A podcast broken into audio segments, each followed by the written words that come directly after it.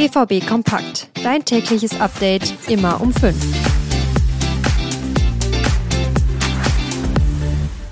Ein Kracher nach dem nächsten. Heute Abend ist Champions League gegen Newcastle. Das Hinspiel hat der BVB gewonnen, trotzdem ist Newcastle ein richtig schwerer Gegner. Bei uns geht es heute natürlich um dieses Aufeinandertreffen. Ich erzähle euch, was Terzic und Özcan vor der Partie gesagt haben und wie der BVB es angehen will.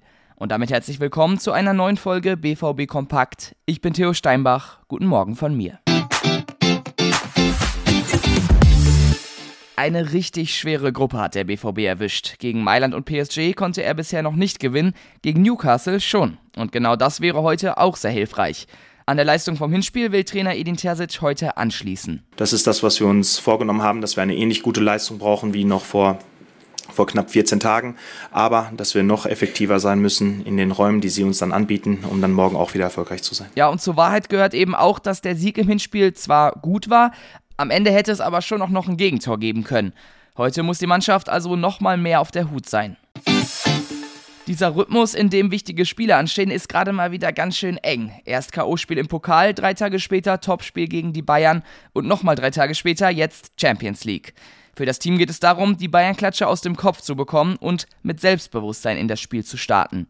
Laut Sally Özcan sei das kein Problem. Wir waren ehrlich zueinander, wir haben es abgehakt und ich glaube, äh, zur letzten Saison sind generell alle viel erwachsener geworden, mit solchen Sachen umzugehen und morgen haben wir die Chance, das zu zeigen und äh, davon bin ich überzeugt, äh, dass wir als Mannschaft da gut auftreten werden. Es liegt nahe, dass Özcan auch gegen Newcastle von Anfang an ran darf, denn ein Einsatz von Emre Can ist sehr fraglich und auch, dass Terzic eine Doppelsechs mit Metscher und Sabitzer aufs Feld schickt, ist eher unwahrscheinlich.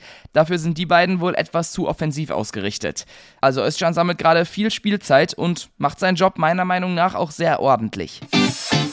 Diese Spiele auf großer Bühne sind beim BVB ja oft eine Wundertüte. Manchmal total enttäuschend und ohne Chance, siehe das PSG-Spiel oder auch jetzt am Wochenende gegen die Bayern. Manchmal aber auch überraschend stark, siehe eben zum Beispiel das Hinspiel gegen Newcastle.